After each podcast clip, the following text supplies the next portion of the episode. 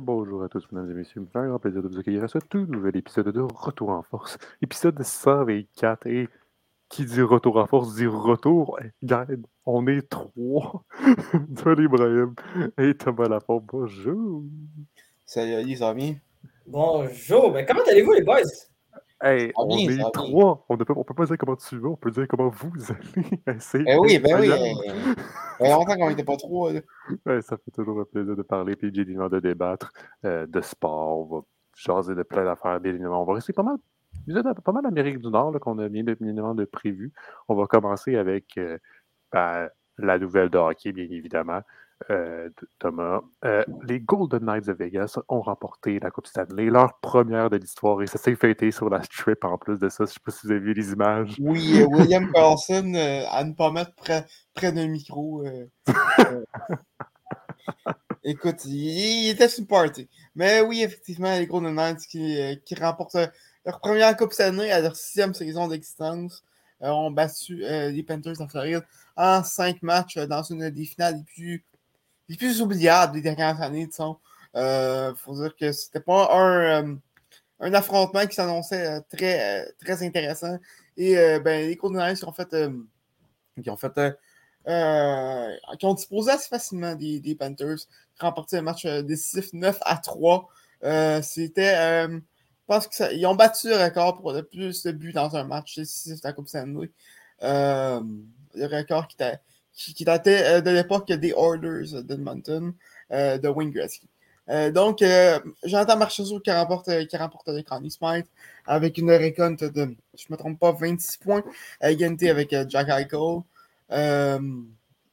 Et, et, et ben, comme tu dit, euh, la parade qui a lieu euh, vend- euh, vendredi, c'est ça? Oui, vendredi. Samedi? C'est pas samedi? Non, c'est non, c'est vendredi. Dire? Ok, je rien dit. Et, et ben, c'est des, des, des joueurs de Vegas qui, qui, qui étaient euh, beaucoup sur, sur, sur une party. Euh, des hot dogs ont été consommés dans la coupe par Phil Kessel. Et, euh, Bien plusieurs, évidemment. et, plusieurs joueurs étaient, étaient, intoxi- étaient intoxiqués. Pour ce qui est des Panthers, on a eu un, un rapport de blessure. Matthew Ketchuk qui a raté le match numéro 5 a subi une, une je ne sais pas ce qu'on en français, torn labrum, une, une blessure au haut du corps. Euh, Aaron Ekblad était. Euh, ouais, Matthew Ketchuk, c'est. c'est- Ben, il y a, une fracture du sternum. Fracture du sternum. du, du sternum. Ouais, c'est comme Ouais. les os derrière, comme la, la colonne vertébrale, Ouais. là, on peut dire ça. là. Fait que ça, généralement, là, ouf, Ça- quand t'entends ça, c'est pas très t'as de la bon. misère à te lever. Non, c'est ça. Euh, euh, et a d'ailleurs manqué le match, euh, le match numéro 5. Aaron Ekblad était un peu magané de partout. Euh, cheville cassée. Euh, euh, les, les obliques, c'est quoi en français? Euh, en tout cas, euh, a eu euh, plusieurs blessures. Euh, même chose du côté de, euh, de, euh, Montour, euh, qui va d'ailleurs manquer euh, les premières semaines du camp, d'entraînement euh, suite à euh, ses blessures. Euh, donc, euh, donc, les regards sont maintenant tournés euh, vers, euh, vers le repêchage qui aura lieu euh, le 28 et 29 juin à Nashville, au Tennessee. Et on rappelle qu'il y a un petit repêche au 5e rang et au 31e rang grâce au choix des Panthers acquis dans l'échange de Ben Sherrod l'an dernier. Et Doualé, on, peut parler de Tachuk ou on peut continuer là-dessus. Là. Même, même pendant sa blessure, même par- en, fait, il s'est même blessé depuis, je pense, depuis le début des séries. Puis même là, en plus de ça, pour c'est son frère qui a dû se le lever pour qu'il ait joué au Mhm. match numéro qu'il joué le match numéro 4 tellement qu'il était en douleur. Ouais, c'est c'est fou quand même. Euh, il, a, il a mentionné ça aussi. Il y avait, il beaucoup de difficultés à mettre ses, ses équipements. Puis ça, c'est c'est- c'est hyper logique aussi. Là. Puis, euh, euh, c'est là qu'on s'est rendu compte au match numéro 5 à quel point Mathieu Tkachuk était un morceau essentiel, euh, non seulement de l'attaque des Panthers de Fleury, mais de cette équipe-là en général. Euh, c'est leur catalyseur. Puis, euh, il a tellement important. Il a marqué des gros buts pendant tout, son parcours des séries des Panthers de Fleury, qui, est, qui est quand même un des plus hauts parcours que j'ai vu au cours des dernières années. Bon, il y a beaucoup qui font la comparaison avec celle du Canadien de Montréal. Moi, je pense qu'il y a des- c'est vrai qu'il y a des similitudes. Bon, la différence entre les Panthers et les Canadiens de Montréal, il y en a deux, c'est que les Panthers avaient plus de talent, surtout à l'attaque. Ça, c'est indéniable. Bon, Bobrovski Price, c'est vrai que c'est quand même très similaire parce que les deux ont été extrêmement bons jusqu'en finale de la Coupe Stanley. Et Sergei Bobrovski n'a pas été mauvais, mais euh, on a vraiment l'impression que défensivement, les Panthers, euh, ils tenaient plus le coup. Euh, ça a été plus difficile pour lui. C'était surtout en raison de sa défense. Mais reste que l'attaque des Panthers était clairement, les Canadiens de Montréal, s'il y avait eu, les, la profondeur comme celle des Panthers de la Floride, peut-être que ça aurait été plus serré contre Langley, mais en tout cas, ça, c'est autre chose. Mais et puis aussi, bien évidemment, le parcours des Panthers, tu bats la meilleure équipe de l'histoire de l'Institut d'hockey en saison régulière, tu bats la deuxième meilleure équipe en, du classement général dans l'excellent de hockey. La quatrième meilleure équipe, euh, c'était quand même fou tout ça, euh, le, parcours des Panthers. Puis, euh, puis, écoute, les Panthers ont eu un parcours magnifique. C'est le cas aussi des, Golden Knights ici. Pour vrai, les Golden Knights, c'est une équipe qui était tellement, mais tellement équilibrée. une équipe qui, peu importe tu mettais qui sur la glace, peut faire une différence. une défense monstre. Euh, qui, était, qui absolument incroyable, qui pouvait tout faire. Euh, tu avais un gars comme chez Theodore qui, qui est un excellent euh, défenseur offensif. Tu as Pietrangelo qui était leur meilleur défenseur qui est capable de tout faire. Tu as, une part de défense qui est capable de contrer n'importe qui sur la glace, hein, Nicolas Egg et, et Zach Whitecloud. Puis, tu avais une autre paire de défense aussi qui était capable, qui bloquait beaucoup de tirs avec Alec Martinez et, euh, et euh, Brendan McNabb. Puis Eden Hill. Eden Hill, quelle histoire quand même. Eden Hill, qui, techniquement était le gardien de but numéro 4 euh, dans la hiérarchie des, des Golden Knights. Normalement, tu avais Robin Lennart, que s'il n'était pas blessé, c'était lui le gardien numéro 1 au départ des Golden Knights. Il n'a pas joué de l'année. Tu avais Logan Thompson, qui était le gardien de but cette saison, qui s'est blessé au début des séries. Par la suite, c'était Laurent Brossois, qui était gardien but des Golden Knights. Puis lui, lui également aussi s'est blessé. Donc, s'est retrouvé avec Jonathan Quick et Eden Hill, puis la Bruce Cassidy, l'entraîneur-chef des Golden Knights, a décidé de faire confiance euh, à euh, Eden Hill, puis Eden Hill a été excellent, notamment en finale de la Coupe Stanley. Puis, euh, écoute, pour moi, pour moi, il était dans mon top 3 des, ben, des, des, des, joueurs qui pouvaient mériter le trophée Conn Jonathan Marchessault l'a mérité. Jack Eichel aussi, malgré que je ne suis pas un plus grand fan de Jack Eichel en tant qu'être humain. Je pense que lui aussi euh, pouvait, pouvait aspirer au, trophée Cantimel, mais franchement, chapeau à Jonathan Marchessault qui a été excellent dans cette série éliminatoire-là, a marqué des buts décisifs, a quand même marqué 13 buts en série éliminatoire. Puis écoute, devient quand même le deuxième joueur de l'histoire d'un de hockey euh, non repêché à remporter le Cantimel, puis le premier surtout depuis, euh, depuis Wayne Gretzky. Donc ça, c'est assez incroyable. Puis dites-vous que Wayne Gretzky était euh, techniquement, lui, c'était quand même assez exceptionnel comme situation. Donc, peut-être que Jonathan Marcheux est techniquement le premier joueur non repêché euh, à avoir remporté euh, le candidat. Donc, écoute, chapeau pour, pour les deux équipes. Franchement, la finale ce n'était pas la plus divertissante de regarder si on, regarde, si on compare à celle de, l'an passé, celle entre, les, entre l'Avalanche Colorado et l'Agnet de Tampa qui étaient deux puissances excellentes d'hockey qui s'affrontent en finale de la Coupe. Mais quand même, il reste que je trouve que c'est très similaire aussi à la finale Coupe Stanley 2021. Oui, je comprends que c'était Canadien Montréal qui a la finale Coupe Stanley. On ne va pas me dire que la finale Coupe Stanley 2021 était excitante non plus. Donc, euh, c'est ça. C'était pas mal ça que j'avais rajouté. Mais tu sais aussi, la, la, finale de la Coupe Stanley qui n'a pas été si intéressante que ça, ça a paru dans les statistiques euh, de, la télé. Là, on, le voit là, que ça a été probablement la, les niveaux code d'écoute ont été l'une des pires finales de la Coupe Stanley. Puis en même temps, bien évidemment, c'est pas, Vegas et Floride sont pas deux grands marchés de hockey. c'est sûr que ça peut mm-hmm. aider comparé à, mettons, lorsque tu vois un Canadien qui est en série, ben, en finale plutôt, là, euh, ou un Boston ou un euh, Rangers, mettons, là, ou Toronto même, si un jour Toronto arrive à, parvenir à réussir à refaire la finale. Fait que c'est sûr mm-hmm. que niveau code d'écoute, c'est sûr que ça a fait mal au niveau télé, euh, mm-hmm. mais ça reste que qu'est-ce que tu veux faire? C'est la question. Tu peux pas. Tu peux pas dire, OK, non, finalement, on va pas prendre lui, on va prendre l'autre parce que l'autre, euh, il va faire plus que le code d'écoute. Tu peux pas. tu peux pas malheureusement faire ça. C'est la, les joies, la, la, joie du hockey, puis c'est mm-hmm. l'équipe la plus méritante qui va, va, va, arriver à la finale de la Coupe. Puis Panthers, même s'ils n'ont pas été très présents face aux Golden Knights, ça reste qu'on ne peut pas dénier le parcours qu'ils ont fait comme Doualé, tu l'as mentionné, ils ont quand même réussi à sortir Boston, euh, réussi à sortir Maple Leaf par la suite. euh, qu'on qu'il allait, que Maple Leaf, avec cette énergie-là d'avoir sorti d'avoir réussi à parvenir à être en deuxième ronde, ben, réussirait à continuer, mais finalement, ça n'a pas été le cas. Euh, c'était un, très beau parcours des Panthers. Euh, même si, bon, euh, euh, Tachuk, ça va faire mal. Je pense pas qu'il va revenir de sitôt. surtout une blessure, dont généralement, la colonne vertébrale, ça ne revient pas. Ben, si j'ai bien compris, c'était ça, la colonne vertébrale. Peut-être, je pense que c'est le haut de la colonne, si je ne mm-hmm. m'abuse. je suis peut-être pas médecin. mais... Je, suis peut-être pas médecin pour expliquer exactement ce que c'est, mais généralement, quand c'est une blessure comme ça, tu reviens pas de sitôt que ça. tu reviens pas mal. Je pense pas qu'il va. Être non, non, non, le sternum, le sternum, en fait, le, sternum, là, attends, je vais expliquer. Je, je, vais, je vais expliquer, guys. Le sternum, en fait, là, c'est genre l'os qui est comme à la face intérieure du thorax, tu vois? Ou que ton thorax, ou que le milieu, là, techniquement, là, c'est là qu'est est le sternum.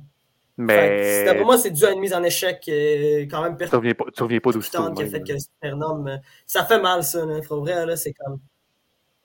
C'est sûr que non, mais euh, je pense que je pense pas qu'il va rater toute la saison prochaine, quand même. Non, c'est sûr, mais au moins, il va avoir les vacances, puis il va se reposer, puis sûrement il va s'opérer pour ça. Donc, peut-être qu'il, je sais pas, il va rater combien de mois, mais c'est sûr qu'il ne reviendra pas avant un bon moment. Mais écoute, moi, je pense à croire quand même qu'il va peut-être revenir en début de la saison, peut-être en novembre, je sais pas. En tout cas, on verra ce qui se passe. Ça, c'est juste des spéculations que j'ai. Il n'y a rien d'officiel, mais euh, ouais, écoute, je suis pas médecin moi non plus, mais je voulais juste préciser que le sternum, c'est vraiment l'os qui est, qui est à l'intérieur du, du, thorax. Tu comprends? Fait que euh, c'est comme. C'est à peu près là, mais c'est. Ça fait mal, ça fait mal. Et pour finir, donc, euh, oh, oh, je pense que j'ai vu, vu, un petit moment, un, petit statistique qui m'a bien. Pas vraiment une statistique, mais c'est plus un, petit fait saillant qui m'a fait bien fait rire. Euh, on se souvient, Ryan O'Reilly, ancien joueur des Sables de Buffalo, a été échangé avec les, au, Blues de Saint-Louis, a réussi à remporter une coupe. Jack mm-hmm. O'Gole a fait la même chose, est allé avec les Sables de, est, avec les Sables de Vaud, a été échangé avec les Golden Knights de Vegas, a remporté une coupe. Donc, une première coupe euh, donc, pour les Golden Knights de Vegas, euh, qui est première de l'histoire même pour cette jeune euh, franchise.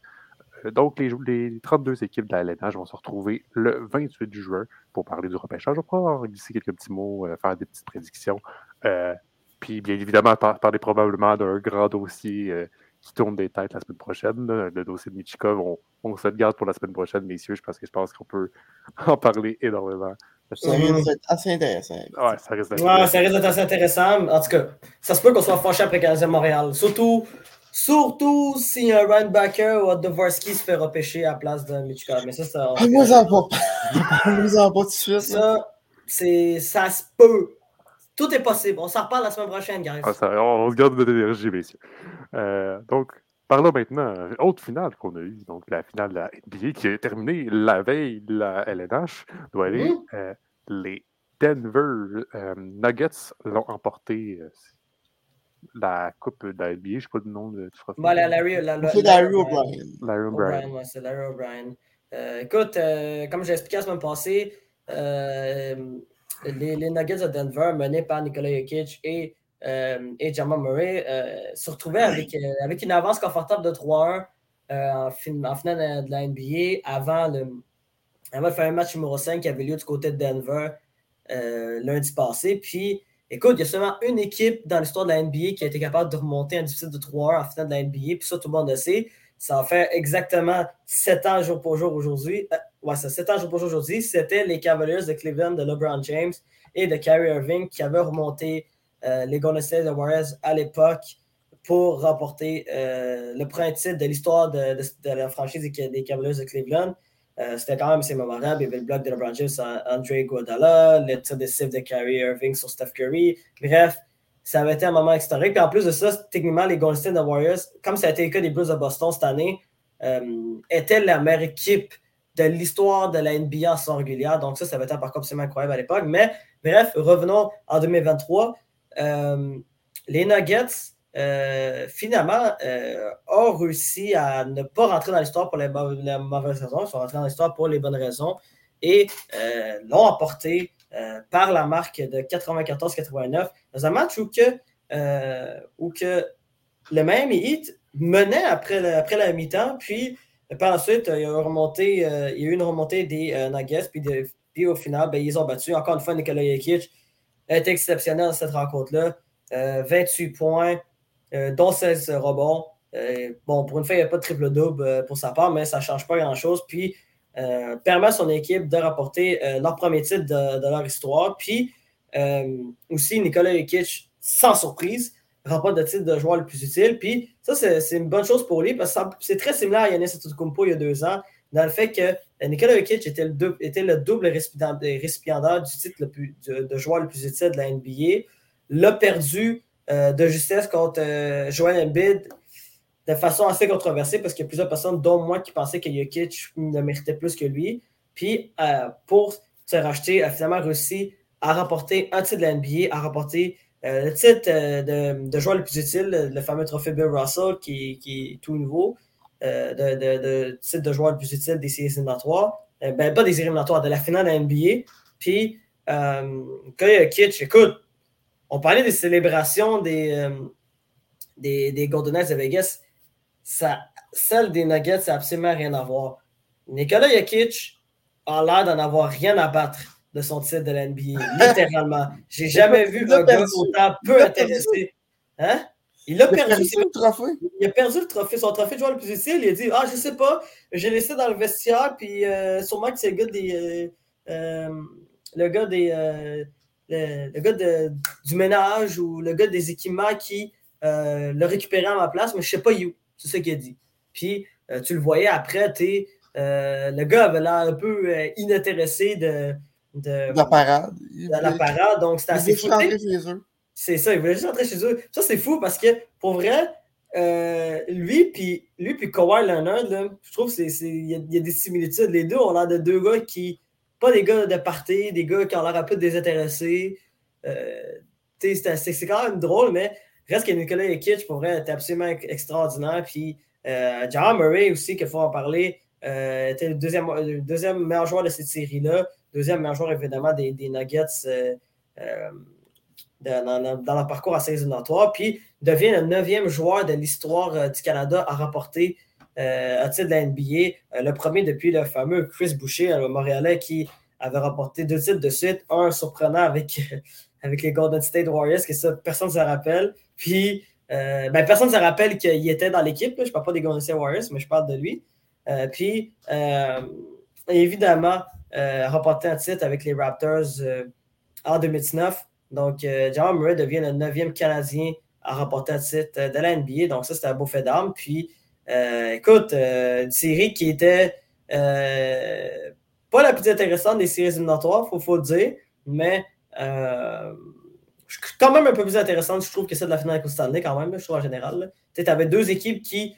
Euh, deux équipes avec des parcours assez incroyables. On peut parler on parlait des Panthers de Floride et des Miami, c'est la même chose. C'est se retrouver à jouer, à jouer le play-in, euh, passer de justesse euh, pour atteindre le huitième rang, pour affronter les Bucks de Milwaukee. Les Bucks de Milwaukee, dont, dont cet état pour moi était le favori pour remporter le titre de l'NBA, les ont battus en cinq matchs. Ont battu les Knicks de New York par la suite en deuxième, au deuxième tour. Puis, à fond des Celtics, menaient contre les Celtics 3-0, se font remonter 3-3, se retrouvent à jouer un match numéro 7 au TD Garden à Boston, bat les Celtics chez eux. Puis, pour ça, se retrouve à finale Stanley contre. Euh, ben, pas à finale Coupe Stanley, mais finale d'NBA contre, euh, contre les Nuggets. Puis, euh, malheureusement, c'est à peu près, c'est très similaire aux Panthers de Floride, deux équipes en plus de la c'est quand même fou que, avec des parcours très similaires, c'est assez incroyable. Mais avec, le scénario idem, les deux cas, ils ont perdu leur finale, puis ils n'ont pas rapporté de titre. Puis, puis malheureusement pour Miami Heat, au final, un manque de profondeur a fait que les Nuggets étaient tout simplement la meilleure équipe, puis la, la logique était respectée. L'Aide de Miami, c'est. Euh, c'était pas la première fois qu'ils se trouvent en finale. Ça n'a pas été leur premier titre. Je pense que ça a été leur quatrième de leur histoire. On remporté trois titres. On a remporté un en 2006 avec Dwayne Wade qui était. Euh, qui est, puis Shaquille O'Neal. Puis évidemment, on remporté euh, deux titres de suite en 2012 et 2013 avec, avec le trio incroyable, celui de, de LeBron James, Dwayne Wade et Chris Bosh, qui à l'époque était un, des meilleurs euh, top 3 de l'histoire de l'NBA. Bref, c'est ça, c'est assez incroyable. Mais euh, chapeau euh, aux Nuggets de Denver qui, qui remportent le premier titre de leur histoire. Eux qui étaient à leur première participation finale cette année. Puis de Miami aussi, un parcours absolument extraordinaire. Puis aussi, je voulais mentionner une affaire aussi. Il y a eu quand même deux autres actions qui se sont passées dans l'NBA. Bon, je vais parler de la première. celle, qui, celle qui était un peu moins bonne nouvelle, Jamoran qui se suspend 25 matchs euh, à la suite, euh, bon, ben écoute, euh, son fameux scandale de, de, vidéo de lui sur Instagram avec un pistolet. Cette fois-ci, la deuxième vidéo, parce que c'est pas vraiment une vidéo de Jamoran, cette fois-ci, c'était un faux pistolet. Supposément, un pistolet, mais reste que pourquoi tu te filmes sur Instagram? en direct Instagram? Un, faux, pistolet, c'est qui qui a dit ça? Ben, c'est lui qui c'est lui qui c'est lui, c'est lui qui est de la défense. Il n'y a rien qui prouve que ça vous. Ok, c'est bon. C'est ça, c'est ça le truc. Ouais, mais. En tout cas, je ne vais pas m'embarquer là-dessus. Là, ça ne change pas grand-chose au final. mais euh, Jamorant euh, va être suspendu pour les 25 premières rencontres de NBA. Fait que ça, c'est. Bon. Genre, normalement, c'est une lourde perte pour n'importe quelle équipe de NBA, mais, mais les Grizzlies de Memphis, qu'est-ce qui est assez incroyable depuis, euh, depuis deux ans, c'est qu'il se débrouille très bien sans Jamorant en son régulière. Donc, moi, je suis pas surpris que les, Grizzlies se débrouillent très bien sans régulière, puis que par la suite, ben, la présence de Jamorant euh, ne fasse pas une si grande différence, mais quand même, reste que c'est une lourde perte pour les, pour, les, pour les Grizzlies de Memphis qui se retrouvent euh, sans leur, leur, leur, meneur de jeu, leur joueur étoile, pendant les premiers matchs de la saison régulière l'an prochain. Donc, ça, c'est un autre dossier assez intéressant. Bon, également aussi il y a des histoires de Zion Williamson, mais ça, j'ai pas envie de revenir là-dessus parce que c'est futile. Ah, écoute, Puis. d'embarquer là-dedans. Euh, ouais, c'est ça. Ben, moi, écoute, le seul message que j'ai à dire à Zion Williamson, c'est s'il te plaît, reviens en santé. Moi, c'est la seule affaire que je demande. Zion Williamson, c'est comme Kawhi, c'est un de mes joueurs préférés. Je veux juste qu'il joue. Moi, c'est la seule affaire que je demande. Bref. Mais euh, pour revenir à l'autre grosse nouvelle, euh, c'est arrivé hier. le joueur vedette euh, des euh, Wizards de Washington, Bradley Bill, s'est fait échanger euh, aux Suns de Phoenix dans un gros trade, un gros échange où que les Wizards obtiennent le, milieu de, jeu vedette quand même âgé de Chris, Chris Paul, reçoivent aussi Landry Shamet, plusieurs choix de deuxième ronde et aussi également d'autres choix qui n'ont pas encore été confirmés pour l'instant. Mais quand même, c'est un gros échange dans la NBA. Bradley Bill qui euh, a juste joué pour une formation depuis le début de sa carrière euh, avec, euh, c'est comme je l'ai mentionné, les Wizards de Washington. A pas quand même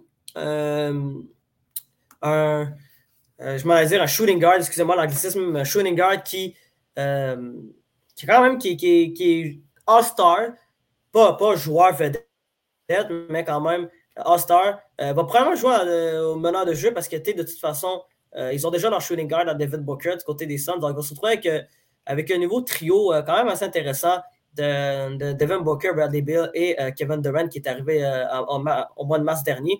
Donc, c'est intéressant de voir ce qui va se passer. Puis, écoute, très hâte de voir la prochaine saison du côté des Suns parce que là, après après leur, leur, série éliminatoire assez difficile, puis surtout ça fait deux ans que, c'est très pour eux en série éliminatoire.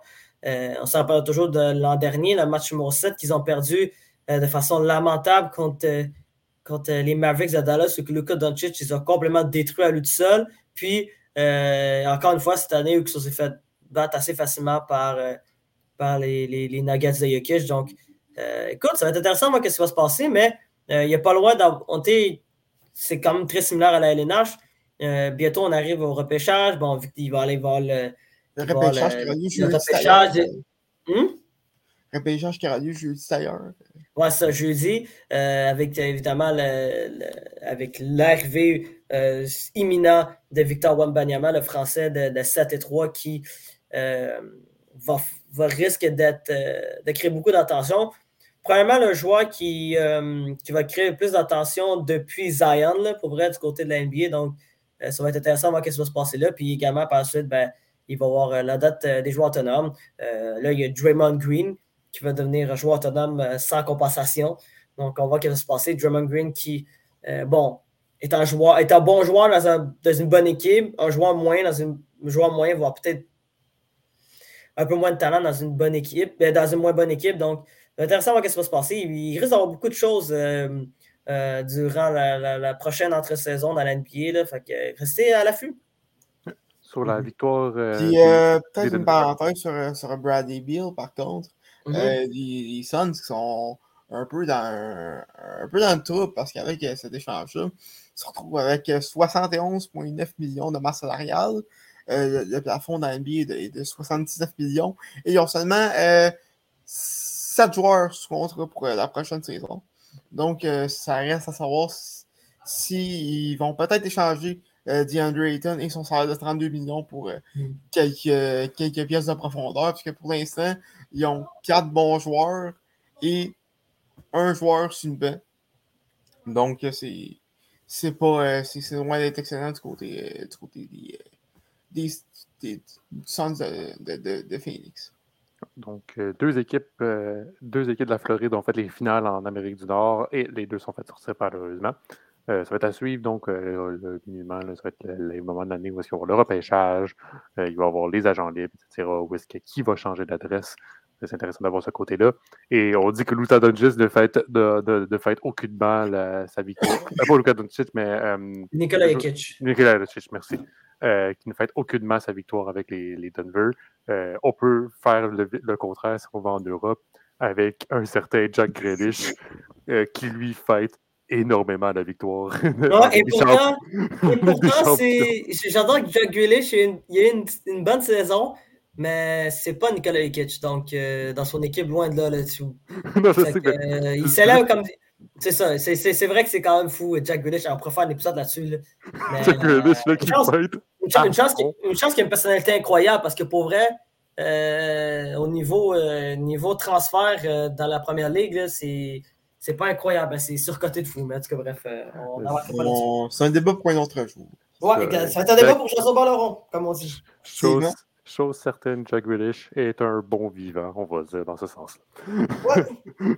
Parlons maintenant du Grand Prix de Montréal, parce que les 20 meilleurs coureurs, les meilleurs pilotes étaient présents euh, dans à Montréal pour, pour rouler, faire, les, faire tourner sur le circuit Gilles Villeneuve.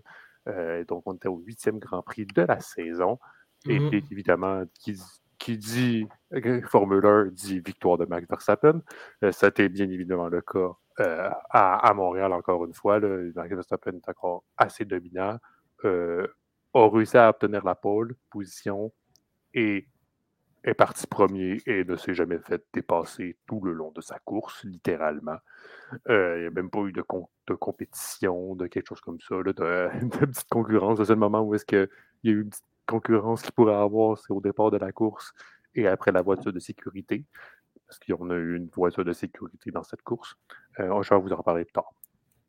Euh, donc, le Grand Prix de Montréal qui a été beaucoup déterminé par la pluie, euh, pas, lors de la course. La course devait être quand même un temps nuageux et ensoleillé. Donc, les, pilotes ont pu mettre leurs roues qui, avec des temps secs, à temps sec.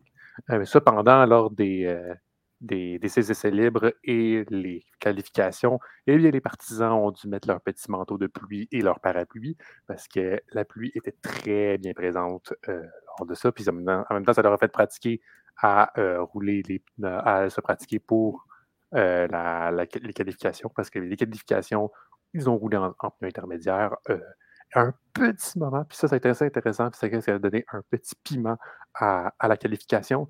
À un certain moment, donc, euh, lors de la première qualification, donc la Q1 qu'on appelle. Donc c'est là où les 20, les 20 pilotes sont en piste, on prend les 15 meilleurs. Et ensuite, on a Q2, on prend les 10, on fait Q3 et ça place la grille de départ au final. Euh, le moment qui été vraiment intéressant là-dedans, c'est que lorsque, lorsque, tu fais ta, lorsque tu fais ta piste, tu fais ton, ton, circuit, et eh bien tous les pilotes prennent généralement la même trajectoire. Cependant, lorsqu'on prend la même trajectoire, eh bien, la pluie se retire de cette piste-là, de, cette trajectoire-là, et ça devient un plus sec et possibilité donc de mettre des pneus de course parce qu'il n'avait pas de pluie intense. Et pendant un petit gap, quelques petites minutes, c'est qu'est-ce qui s'est produit? Il n'a pas eu de pluie, donc entre la Q1 et la Q2, il y a un petit moment où il n'y a pas eu de pluie, et bien la, piste s'est asséchée, et il y a eu certaines trajectoires où est-ce qu'on pouvait mettre des pneus de course, donc de, de course classique, donc, euh, des, euh, euh, ce qu'on appelle des softs en anglais, donc des pneus, c'est pas vraiment léger, mais les, les pneus qui vont le plus rapidement, on peut dire ça, donc qui ont la meilleure performance, mais qui se dégradent plus rapidement.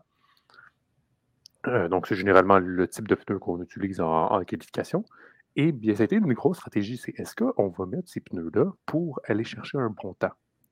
Et c'est qu'est-ce qui a réussi à faire passer certains pilotes? Euh, on peut penser à Alex Albon qui a réussi à finir premier de la, quali- de la- de la Q2 avec une Williams. C'est improbable. Il a réussi parce qu'il a réussi à faire le tour au bon moment et avec, ses, avec ses pneus soft, a réussi à finir ça, puis il a réussi à se qualifier en Q3. Bon, finalement, après la Q3, euh, il y a eu la pluie, puis il a réussi à faire un bon tour, il a fini dixième, mais a quand même réussi à, Williams, pour Alex Albon, réussir à faire une Q3, ça a été bon, puis ça a été négatif du côté des Ferrari. Euh, Charles Leclerc, on n'en parlera pas, il y a eu quand même quelques soucis, puis également, a eu beaucoup de problèmes de communication avec son écurie, parce que lui, il n'arrêtait pas de dire Moi, je veux mettre des softs, moi, je veux mettre des softs. Puis son écurie, il disait Non, je veux pas que tu mettes des softs, fais un tour avec tes intermédiaires pour qu'au moins on ait un temps de chrono dans notre. Un temps de chrono, puis après tu reviendras pour mettre les softs. Puis quand il est revenu pour mettre les softs, il était trop tard.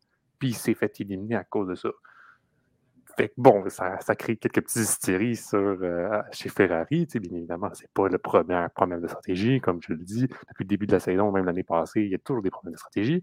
Mais la stratégie chez Ferrari, on va en revenir surtout au moment de la course. Euh, donc, euh, bien évidemment, Marie Verstappen réussi à obtenir la pole. Un certain Fernando Alonso avait réussi à finir. non, un certain Nico Hülkenberg, j'ai oublié, chez Haas, avait fini deuxième en qualifi- en- en- après la, qualification. C'était incroyable.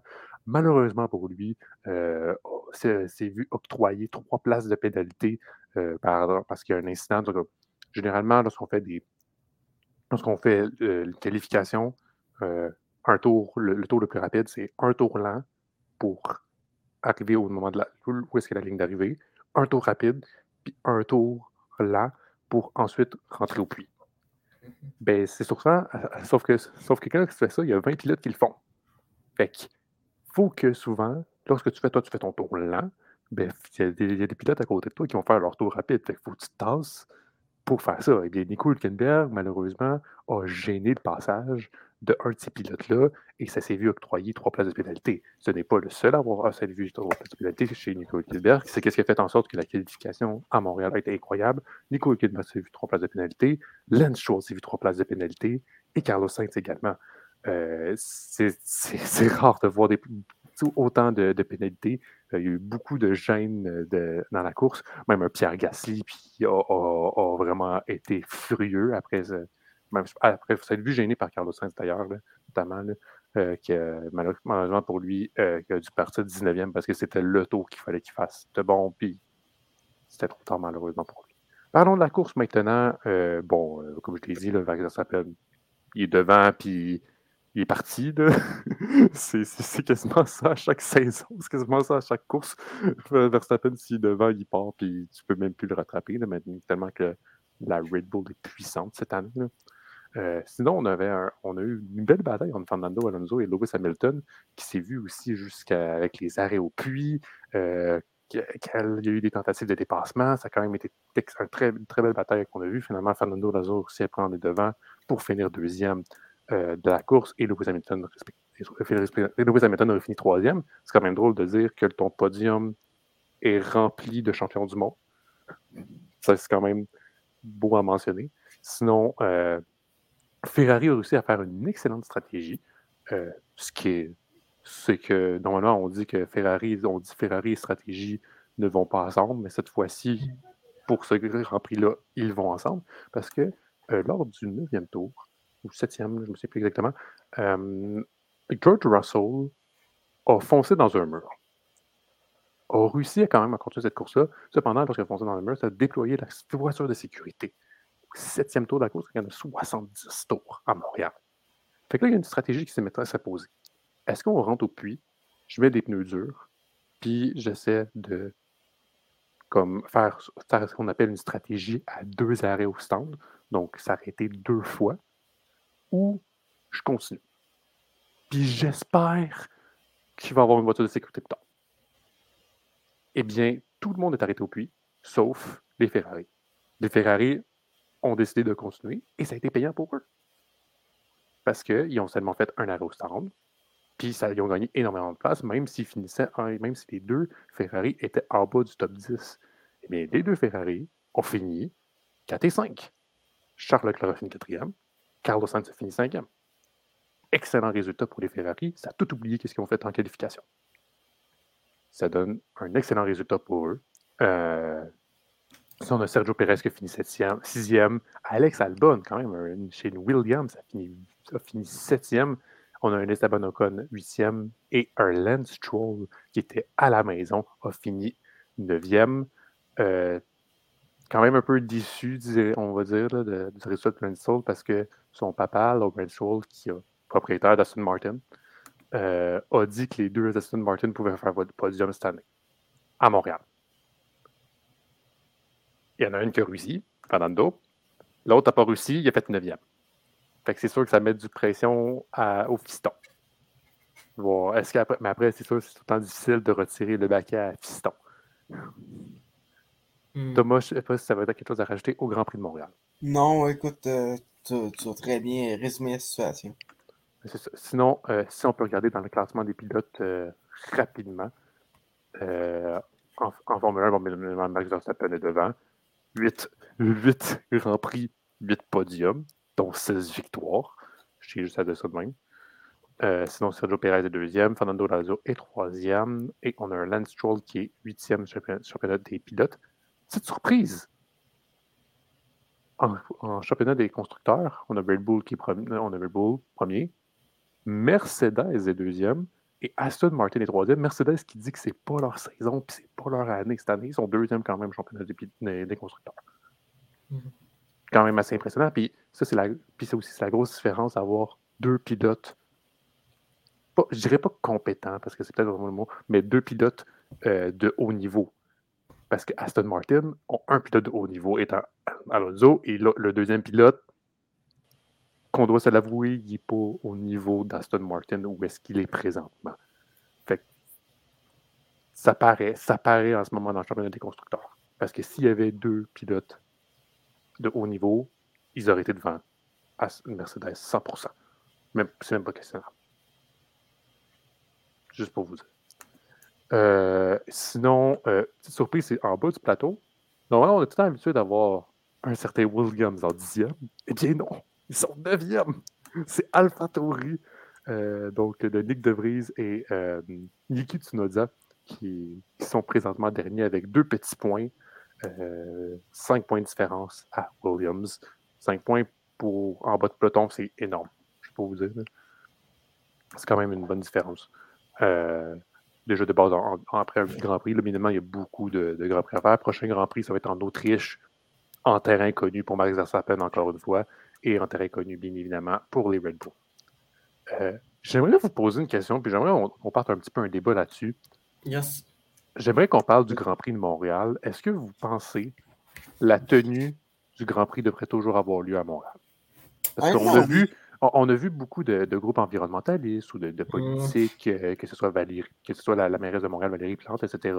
Puis, on ne va pas embarquer dans le gros dilemme politique, juste voir qu'est-ce que vous en pensez niveau politique, niveau. Ben, pas au niveau politique, mais plutôt au niveau euh, économique ou environnemental. J'aimerais vous avoir mmh. vos opinions là-dessus. Je peux commencer avec toi, Doualé. Euh, je m'appelle Doualé. Doualé, ouais, mais ça, je dis. Ouais, je sais, non, c'est moi qui a commencé à parler. Ah, j'ai mal compris. Euh, vas-y, Yadou.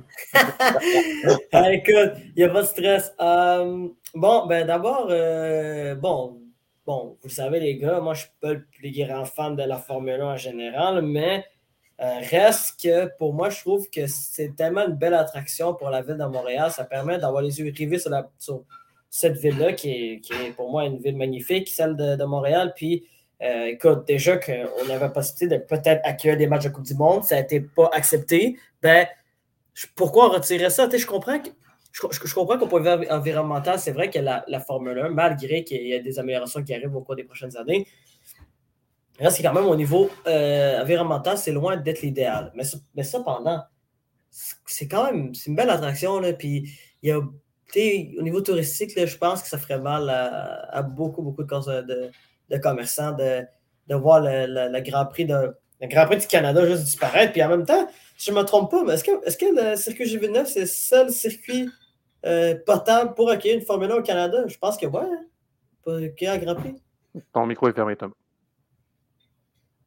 Mais oui, euh, je pense que je pense que je pense que c'est le seul. Euh, je peux checker. Mais ouais, pour, pour, un, Grand Prix, je pense que oui, mais sinon, je pense que la NASCAR pourrait aller à d'autres circuits. Je pense que je pense que Toronto, peut-être en, a peut-être un. Ouais, mais, bref, pas de, de, calibre de, de Formule 1. Moi, c'est pas, moi, pas l'affaire qui me dérange le plus, mais je peux comprendre pourquoi euh, pourquoi il y a autant de détracteurs de, de, ce sport-là, dû au fait qu'au niveau environnemental, c'est vrai que c'est catastrophique. Là. On ne va pas, on pas le nier, là, mais il n'y a rien de bon euh, avec des voitures de Formule 1. Là. Fait que, écoute, même si tu améliores, pas, ça reste que c'est pas euh, c'est loin d'être l'idéal, vraiment loin, loin de ça. mais euh, moi, je suis pas contre la, la Formule 1, honnêtement. Fait moi, je pense que ça devrait rester, mais c'est peut-être juste moi. Euh, ben écoute, je suis ton avis. c'est moi, je suis un plus grand fan de F1 que, que, toi, évidemment, d'où. Mais côté retombée économique, retombée touristique, c'est c'est incroyable ce que, ce qu'a fait du Grand Prix apporte. C'est sûr que du côté environnemental, c'est ça, laisse à désirer, mais c'est beaucoup moins pire que, que, dans les dernières années, quand tu compares à il 5 ans, 10 ans, 20 ans. Euh, la, situation environnementale de F1 s'est beaucoup améliorée. Euh, donc, euh, donc, de ce côté-là, je pense, je pense que ça, ça va juste continuer à, à, s'améliorer. On a changé les moteurs pour qu'ils consomment moins de, moins, moins de carburant. On a, on a pris du, du carburant, euh, du, du, meilleur carburant euh, euh, meilleur pour la planète. Euh, donc, je pense. non, mais on, ne va pas embarquer dans les détails environnementalistes. Là. On va pas embarquer dans tous les détails. Dans, les détails, mais. on comprend ce que tu veux dire. la fin de semaine de, F1, ça amène un certain rayonnement à Montréal, à l'international également. Aussi, l'an dernier, j'avais été, euh, j'avais été manger au, centre pendant la fin de la F1. J'avais croisé du monde qui venait d'Angleterre, qui venait d'Espagne, qui venait de, d'Italie, euh, seulement pour, euh, pour aller voir la F1 à Montréal. donc, ça amène un, rayonnement à la ville qui n'a pas tant dans le, au niveau sportif. On s'entend que oui, tu as le CF ou tu as les Alouettes, mais il n'y a pas de rayonnement international, ces équipes-là. Donc, le, la, F1 est important de ce, de ce côté-là également. Même le Canadien, il n'y a pas de rayonnement. Je ne sais pas si tu l'as mentionné, mais il n'y a pas non plus de rayonnement international sur le Canadien Montréal. Le fait qu'il n'y a aucun rayonnement sur aucune, autre, aucune équipe, euh, euh, malheureusement, euh, professionnelle à Montréal. Donc, c'est peut-être une des rares avec. évidemment, aussi, il faut, faut le mentionner, là, mais l'avenir de Bianc national aussi, quelque chose qui, qui, qui, amène les yeux aussi sur Montréal. Donc, c'est ça le truc. Le Banque national ramène les yeux sur Montréal, puis ça, je suis d'accord avec toi, mais ne va pas le ramener autant que la Formule 1. Non, c'est sûr que non. Parce que, parce que c'est comme si tu avais un grand chelem à Montréal, tu comprends? C'est ça. Moi, je pense que c'est comme ça.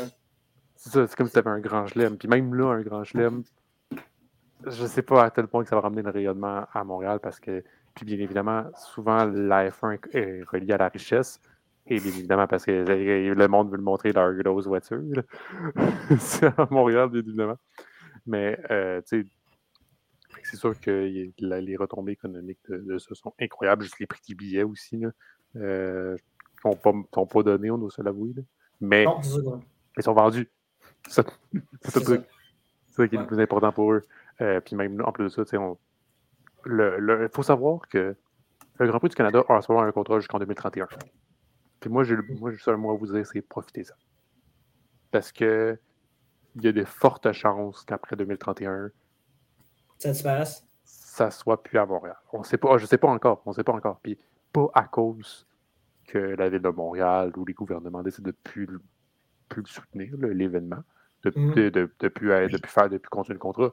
Mais ça se peut que, en fait, c'est la Formule 1 qui ne veut plus être à Montréal. Parce que ça ne donne pas autant on, Montréal ne donne pas autant d'argent que d'aller en Arabie Saoudite, que d'aller au Qatar, que d'aller dans des pays comme ça où est-ce que, hey, euh, je, te donne, je te donne beaucoup plus pour que tu viennes chez moi comparé à l'autre Grand Prix. Puis c'est qu'est-ce que coûté le Grand Prix de France, par exemple.